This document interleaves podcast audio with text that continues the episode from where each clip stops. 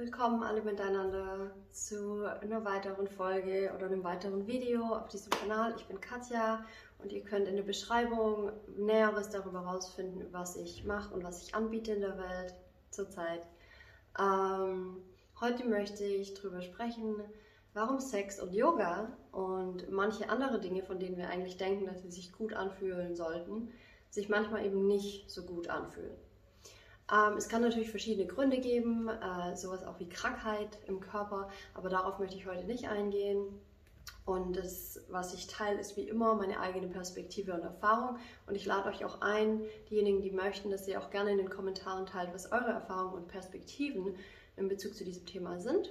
Heute ähm, fokussiere ich mich hauptsächlich auf die emotional-energetische Komponente die aus dieser Intimität heraus entsteht. Ähm, Yoga und Sex sind für mich ähm, beides Aktivitäten, ne, die sehr viel mit Intimität zu tun haben. Ähm, Im Yoga bin ich vor allem, oder ja, bin ich intim mit mir selber. Und in einem sexuellen Setting, wenn wir davon ausgehen, dass es mit einer anderen Person ist, dann bin ich intim mit der anderen Person und mit mir selber und durch die andere Person irgendwie noch mehr mit mir selber hm, konfrontiert auf eine gewisse Art und Weise. Und außerdem möchte ich hier noch ebenfalls mit aufzeigen, dass natürlich sowohl Sex als auch Yoga sehr energetische äh, Tätigkeiten sind. Ja, Energie kommt zum Fließen im Körper, Energie kommt in Bewegung. Passiert auch beim Sport, ähm, passiert in unterschiedlichen Aktivitäten tatsächlich. Und wenn diese Energien im Körper mehr zum Fließen kommen, dann kommen auch automatisch in der Regel mm, Inhalte aus unserem Körperbewusstsein, ja, die, so, die Dinge, Erinnerungen und Emotionen, die in unserem Körper gespeichert sind, die werden mehr an die Oberfläche gespült. Und deshalb ist Intimität oder so eine intime Auseinandersetzung mit dem eigenen Körperbewusstsein eben so kann so konfrontierend sein. Jetzt hat unsere Gesellschaft uns natürlich beigebracht, dass wir unseren eigenen individuell authentischen Ausdruck nicht wirklich voll leben sollten. Wir haben alle gelernt, dass wir uns irgendwie anpassen und trimmen und klein machen und, und eben nicht zu viel und auch nicht zu wenig sind. Und wir haben alle gelernt, oder die allermeisten von uns haben gelernt, auf eine bestimmte Art und Weise zu funktionieren. Und dadurch werden automatisch Aspekte unseres Selbst unterdrückt. Und diese Aspekte können in Vergessenheit oder geraten in der Regel in Vergessenheit. Ähm, und somit wissen wir manchmal gar nicht, dass diese Aspekte da sind. Dann ist da natürlich noch der Seelenaspekt, dessen wir uns so oder so nicht richtig bewusst werden, der vielleicht im Laufe unseres Lebens uns immer bewusster wird. Aber da ist wahnsinnig viel Unbewusstes, das in uns steckt. Und wenn wir dann hergehen in dieses intime Setting mit uns selbst oder mit einem Partner und in diesen Spiegel-Settings sind, dann können diese unbewussten, vergessenen Aspekte hochkommen. Warum? Weil wir auch im Alltag meistens mh, mm, so, so sehr in unseren Gewohnheiten drin sind, dass wir, dass wir unsere Gewohnheiten sind so entstanden, dass die automatisch uns nie so richtig schlimm mit diesen unbewussten Aspekten unserer selbst konfrontieren. Mit unangenehmen Erfahrungen meine ich einfach, dass man sich danach eben nicht notwendigerweise super gut fühlt, sondern vielleicht traurig, wütend, ängstlich, unsicher, irgendwie einfach nicht so gut. Und das kann, wie gesagt, daran liegen, dass wir unterdrückte Aspekte in unserem Bewusstsein haben. Und wenn diese Aspekte hochkommen, im Sex. Ich gehe nochmal darauf ein, warum können sie hochkommen.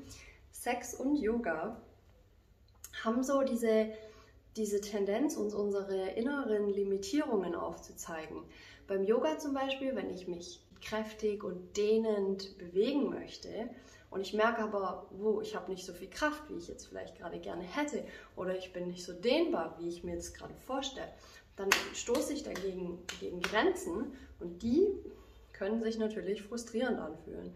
Und das sind eben auch in meiner Erfahrung diese symbolischen Grenzen, die wir in unserem Leben als Kinder bereits gelernt haben. wir sind als Kinder neugierig und offen für die Welt und wollen da rausgehen und erforschen. Und dann lernen wir irgendwann, nee, stopp, hier geht es nicht lang und so darfst du dich nicht verhalten, sondern du sollst so sein. Und wenn wir dann in so eher ausdehnende Erfahrungen uns begeben, wie Sexualität oder Yoga, im Sex, wo wir uns vielleicht auch frei und ungebunden und tief verbunden mit der anderen Person fühlen möchten, da können wir dann eben auch mit diesen Aspekten unserer selbst konfrontiert sein, die sich das nicht trauen, die das nicht gewohnt sind. Wir haben uns das so sehr angewöhnt, uns zu trimmen und uns brav zu verhalten. Und dass wir dann auf einmal, wenn wir freier und ungebundener sein und uns bewegen wollen, wir auf einmal merken, wow, shit, es geht irgendwie nicht. Und das kann dann frustrierende und schwierige Emotionen in uns hervorrufen, weil wir wollen es natürlich ausdehnen, wir wollen uns natürlich gut fühlen. Und wenn dann Widerstand ist, ist es eigentlich erstmal gar nicht so schlimm. Das Problem ist eher, dass wir dann meistens dazu tendieren, dass wir noch einen Widerstand gegen den Widerstand haben. Das heißt, wir treffen vielleicht auf einen Widerstand, dass wir uns unsicher beim Sex fühlen, dass wir uns nicht so dehnbar beim Yoga fühlen, dass uns irgendwas wehtut. Und dann sind wir begegnen wir diesem Widerstand gerne mit Widerstand und sind dann sauer darauf und wollen es nicht und kommen dadurch eigentlich eher in so einen Teufelskreis. Was können wir also tun? Wenn wir diese Widerstände im sexuellen Setting oder im Yoga oder auch wenn wir uns ein Blubberbad machen, um uns gut zu fühlen und dann liegen wir in der Badewanne und wir fühlen uns einfach nur fett und hässlich. Was können wir dann tun?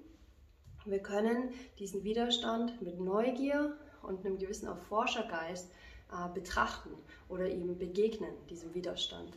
Ähm, ich sage das immer wieder, Widerstände sind Informationen oder unsere Blockaden sind Informationen. Das heißt, wenn ich meine inneren energetisch-emotionalen Blockaden, äh, wenn die mir begegnen und ich begegne denen mit Neugier und mit mit, dem, mit der Absicht, sie besser zu verstehen und mit dem Vertrauen. Ja, ich meine, es ist schwierig, Vertrauen zu haben, wenn man das nicht kennt, aber es ist meine Erfahrung, dass diese Widerstände eigentlich Informationen sind auf meinem Weg, um meinen Weg dann sogar noch mehr in die Richtung zu bringen, in die ich sowieso eigentlich gehen will. Das ist natürlich meine eigene Erfahrung, die kann ich hiermit nur teilen, aber wir können, wie gesagt, diesen Widerständen eher mit Neugier begegnen und mit einer gewissen Offenheit, so gut, so leicht es eben fällt. Ich finde, zu sagen, denen mit Liebe zu begegnen, ist ein bisschen weit gegriffen, weil Liebe ist manchmal nicht so easy. Ähm, und Liebe ist sowieso das, was automatisch entsteht, wenn wir der ganzen Geschichte mit mehr Mitgefühl oder Einfühlsamkeit begegnen. Können wir also diese Blockaden und diese Limitierungen, die uns begegnen, nutzen, um Selbstmitgefühl zu praktizieren, um Empathie uns selber gegenüber zu praktizieren und diesen inneren Anteilen, die sich vielleicht unsicher oder ängstlich oder eingeschränkt fühlen. Was brauchen diese inneren Anteile in uns? Warum sind sie da und nach was sehnen sie sich? Was ist das tiefer liegende Bedürfnis unter dieser Blockade? Was ist da eine Erinnerung? Ist da ein inneres Kindsanteil, das sich so sehr danach sehnt, gesehen, geliebt, verstanden, gehalten, zugehörig sich zu fühlen oder ist es irgendwas anderes? Aber es lohnt sich in der Regel mit diesem Mindset hinzugehen, anstatt mit diesem, oh, scheiße, jetzt geht es nicht und jetzt ist da schon wieder so ein Widerstand und ich komme da wieder nicht durch, sondern wirklich zu sagen, wow, okay, ich fühle da was und es ist richtig intensiv und was möchte dieses Gefühl mir wirklich sagen? Was ist das Bedürfnis darunter? Normalerweise ja, ist unter diesen unangenehmen Gefühlen liegen Bedürfnisse, die nicht befriedigt wurden. Und das finde ich eine ganz, ganz, ganz wertvolle Sichtweise. Und mit der dann auch an unsere innere Welt ranzugehen, kann wirklich ähm, Veränderung bringen. Jetzt möchte ich natürlich sagen, dass ich da drin selber auch nicht perfekt bin. Ich hatte tatsächlich jetzt erst am Wochenende eine ganz arg intensive, unangenehme ähm, Erfahrungen, wo ich ganz arg unangenehme Emotionen gefühlt habe. Ähm, gar nicht durch Sex oder Yoga hervorgerufen, sondern durch andere Umstände. Aber genau das meine ich mit. Ich war zum Beispiel rasend vor Wut und mega traurig und habe mich nicht verstanden gefühlt von der Welt um mich herum. Und es war voll wertvoll und ist es gerade nach wie vor, während ich hier teilweise ja in diesem Prozess auch nach wie vor bin, wirklich zu gucken, was sind meine unterliegenden Bedürfnisse darunter, was brauchen, was braucht dieser innere Anteil in mir, der Angst hat oder sich verunsichert fühlt? Und wie kann ich Schritt für Schritt diesem Anteil dieses Bedürfnis erfüllen? Und lausche ich auch, ja, also bin ich, bin ich auch ähm, wach zu der den, der Veränderung dieses Anteils und zu der Veränderung von den Bedürfnissen, die dieser Anteil hat. Und ja, das kann manchmal wirklich eine herausfordernde Aufgabe sein, weil wie gesagt, unser Unbewusstsein ist so tief und es sind so ähm, vergessene Anteile in uns und die Mechanismen, die über diesen vergessenen Anteilen liegen, sind so automatisiert und so sehr Standard für unser Verhalten oft, dass es ganz schön kompliziert oder ja schwierig sein kann, da ranzukommen und damit zu arbeiten und es vor allem auch selber zu machen. Also ich hole mir auch immer wieder Hilfe und ich gebe diese Hilfe auch gerne, weil es, die Erfahrung hat gezeigt, dass es einfach einfacher ist auf diese Art und Weise.